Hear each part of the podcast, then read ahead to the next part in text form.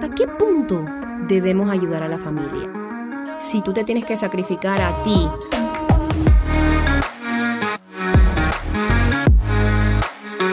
Caracol Podcast presenta Finanzas sin rodeos.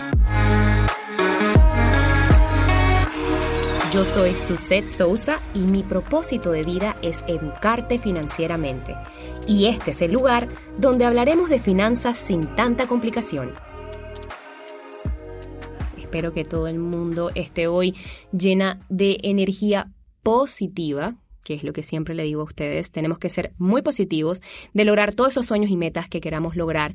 Vamos a ver qué tema podemos conversar hoy. Hoy tenemos un tema muy controversial y tabú, es un tema súper tabú, específicamente en Latinoamérica, y es hasta qué punto ustedes creen que debemos ayudar a la familia. Y esto es un tema tabú porque en la cultura latinoamericana nos enseñan que nuestros padres se sacrifican por nosotros, nos educan, nos los dan todos, trabajan por nosotros, y luego nosotros tenemos que ayudarlos y mantenerlos a ellos o ayudar a la familia. ¿Ok? Esta es, esta es la mentalidad con la cual nosotros hemos sido criados, pero realmente es la mentalidad que deberíamos tener. Es cierto que uno no puede negarle ayuda a la familia, pero si llega un punto donde tú te tienes que sacrificar a ti por ayudar a la familia. Entonces aquí tenemos un tema bien controversial porque ayudo a la familia y me estoy y me estoy poniendo a mí en riesgo, me pongo a mí primero, digo que no. Y esto es algo que pues definitivamente es un tema que puede lograr ser em, estresante y puede lograr ser eh, emocionalmente desgastante tanto para ti como para la familia porque empiezan las discusiones sobre este tema. Pero ¿qué hacemos con las finanzas y es muy importante que ustedes sepan que voy a empezar por la raíz por la cual este problema empieza, y es por la falta de educación financiera. ¿Por qué falta educación financiera? Porque si nosotros como padres nos organizáramos financieramente para nuestra vejez, nosotros no tuviéramos que depender de nuestros hijos. No es responsabilidad de nuestros hijos cargarnos a nosotros. Esa es la realidad. No es.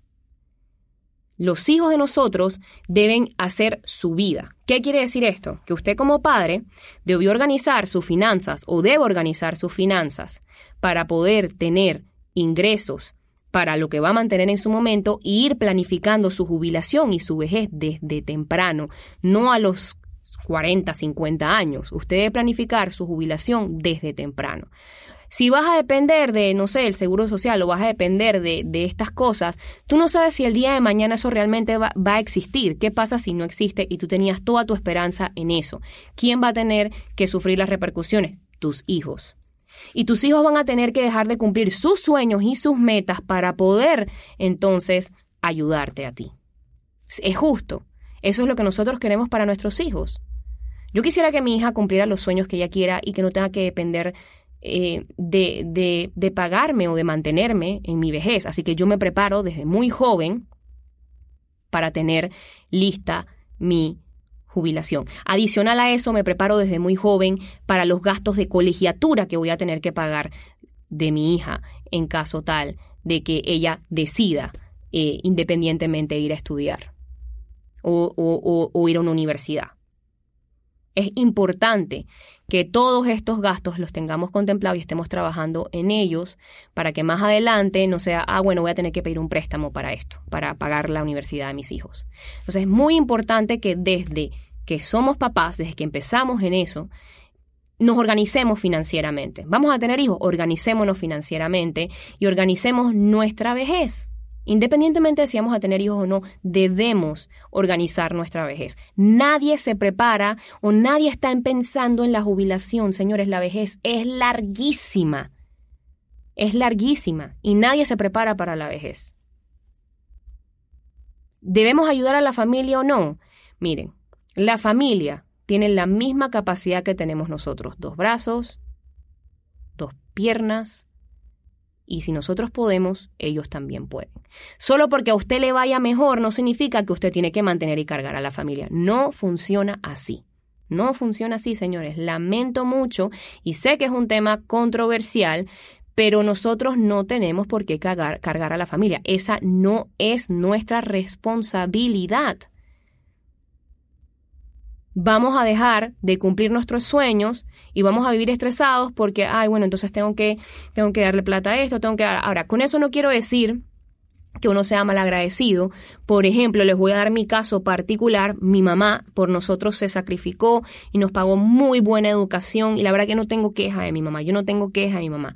Sin embargo, quizás ella no organizó sus finanzas para la vejez porque ella decidió dárnoslo todo a nosotros.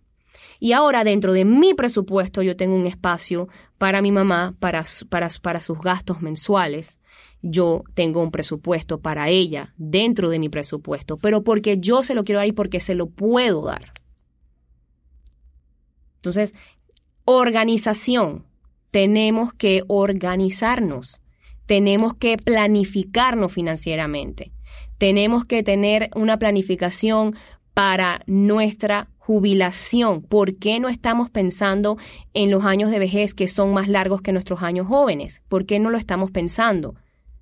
Ahí está el error. Si nosotros como padres nos, planificamos, usted, el padre de hoy, se tiene que planificar para el mañana para que sus hijos no tengan que cargar con usted, porque no es responsabilidad de sus hijos cargar con ustedes. No es responsabilidad de mi hija cargar conmigo. Es mi responsabilidad planificarme para el día de mañana. Y viceversa, tampoco es responsabilidad de los padres mantener a los hijos toda la vida. Tampoco funciona así. Educación. Hay que educar a nuestros hijos para que busquen la manera de crear ingresos, de manejar bien sus finanzas, de que sean conscientes en el mañana con su dinero. Eso nos toca a nosotros los padres. A nosotros los padres nos toca darle la educación y la mentalidad para que el día de mañana ese hijo nosotros pueda sobrevivir en ese mundo allá afuera que no está fácil y que ustedes saben que no está fácil pero no podemos olvidarnos de nosotros para ayudar a la familia o hundirnos nosotros para ayudar a la familia.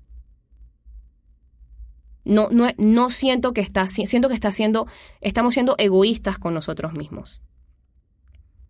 Así que en este tema, de hasta qué punto debemos ayudar a la familia, si tú quieres ayudar a tu familia, perfecto, pero tienes que tener un presupuesto para eso tienes que tener un presupuesto. Entonces tú te vas a poner un presupuesto, esto es lo que yo puedo donar a mi familia o donar a la familia mensualmente. También con pedir préstamo, que le pidan dinero prestado, aprendan a decir no, oye, no puedo, yo tengo un proyecto y estoy invirtiendo en este proyecto y de verdad no puedo quedarme eh, sin invertir en mi proyecto porque bueno, entonces así ya quedo, quedo fregado ya no, no, no, no puedo. De verdad, de, de, verdad que con el dolor en el alma, pero mira, te puedo recomendar con, con tal persona o para que vayas al banco o asesórate, mira, para que vayas al banco y puedas pedir un préstamo en el banco.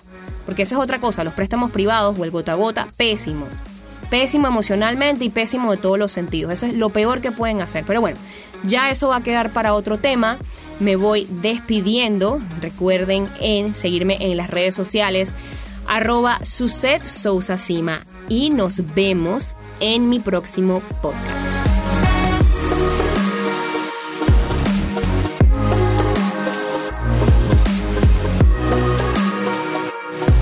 Encuéntranos en Instagram como arroba caracol podcast. Envíanos tus mensajes y comentarios.